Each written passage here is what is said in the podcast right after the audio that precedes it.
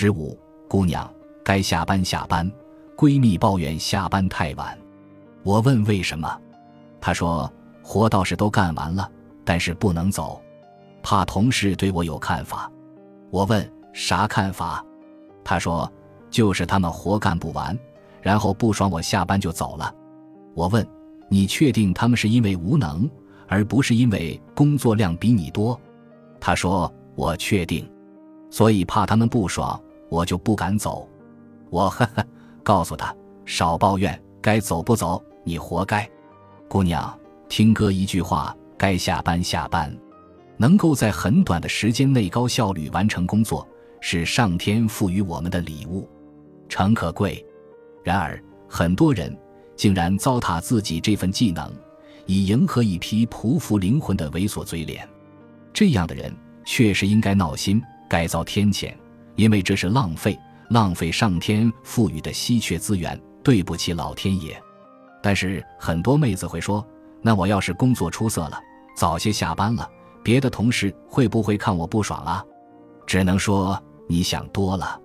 对于嫉贤妒能的小人来说，他们爽不爽不取决于你偷偷为他们牺牲了自己多少，而取决于他们是否过得比你惨。只要你就是比他强，过得比他好，无论你委不委屈自己。你都会被嫉恨。至于领导方面，领导要的是你的工作业绩，不是你的工作时间。你出业绩，领导就会开心，管你下班以后几点回家。没干完活就回家是你的问题，但是干完活了还不回家，就更是你自己的问题了。前者你对不起领导，后者你对不起自己，也对不起领导，因为你把自己累坏了，是累坏了领导的一棵摇钱树。那么。问题就集中在那些嫉贤妒能的小人身上了。然而，对于他们来说，使你获得谅解的唯一方式，就是你自废武功，落魄潦倒，自己过得叫天不应，叫地不灵，然后让那些小人走到你面前，时不时赏你个煎饼果子，他们的优越感才会得到满足，嫉妒心才会消解，他们才会对你由衷的笑出声来。除此之外，对于小人，别无他法。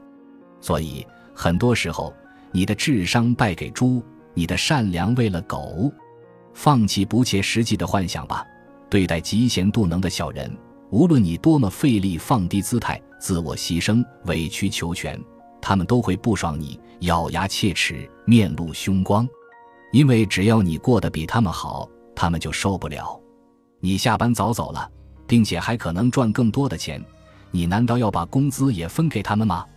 即便你能把工资分给他们了，你的爱情也比他们幸福，你难道要把爱人也让给他们吗？即便你能把爱人让给他们，你的寿命也比他们长久，你难道要在他们咽气之前抓紧自杀吗？姑娘，你光想着怎么讨好那些嫉妒你的小人，但你有没有想过那些爱你的人和你爱的人的感受？这个世界有多少贱人，值得你牺牲自己的爱人来供养？这个世界上有多少爱人，本应该让你投注更多目光；多少爱人、家人、朋友给你倾注那么多关怀问候，就是希望你能早下班，多休息一会儿。结果你竟然为了个别贱人熬夜去了。你本来可以用高效率的工作能力换取更多陪伴爱人和家人的时间，而你却舍弃了晚饭餐桌旁的爱人、家人，去迎合长着一双嫉妒的绿油油眼睛的贱人。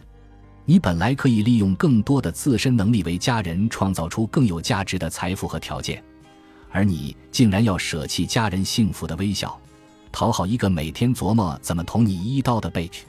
试问，你可否想过，如韶华老去，白发三千，家人的挂念再也不在，爱人的怀抱待也不待，谁的青春可以重来？谁的年华值得等待？当桑田变成沧海。还有多少人值得去爱？又问：当你委曲求全的时候，你讨好着谁？当你凄凉无助的时候，谁又陪在你的身边？时间给了你多少个真情挥霍与糟蹋、选择与后悔？真情又给了你多少段时间成长与感悟、反思与历练？再问：见人砸门，你一脸堆笑，你让好人怎么帮你？有人问候，你爱答不理。你让别人怎么看你？对小婊子毕恭毕敬，对自己人不温不火，这都是哪个干洗店给你灌出来一身欠运的褶子？所以，姑娘，当你在想自我牺牲以讨好某小人的时候，请问自己：谁给我雪中送炭？谁给我披肝沥胆？谁给我长发盘起？谁给我做的嫁衣？仔细想想，你做的那些、丢掉的那些、错过的那些，值不值？该不该？那些贱人的一丝满足。真的足以抵消那么多爱人、亲人、朋友对你的希冀吗？荒废效率、辜负领导，是为不忠；无辜熬夜、牵动母忧，是为不孝；与贱为朋，护恶不圈，迎合败德，是为不仁；错配精力，冷落朋友，是为不义。如此不忠不孝、不仁不义之徒，你还敢当吗？毕竟，这个世界上本来就没有多少人对我们好。我们在力所能及范围内，再不对自己好点，还活不活了？这个世界上本来就没有多少人对我们好，我们还不珍惜，该死不死了？什么叫对自己好？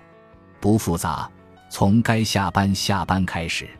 其实，在这个世界上，我们只需要在乎两种人就够了：我们在乎的人和在乎我们的人。我们也只需要在乎他们的感受就可以了。至于那些看到我们容光焕发就五脊六兽的绿眼睛们，Let it go，Let it die。江山父老能容我，不理人间屌丝眼。从武则天到杜十娘，从花千骨到邱莹莹，人类历史长河无数次雄辩的证明，一切不以爱为基础的牺牲都是傻。总之，姑娘，下班路上且行且珍惜。本集播放完毕。感谢您的收听，喜欢请订阅加关注，主页有更多精彩内容。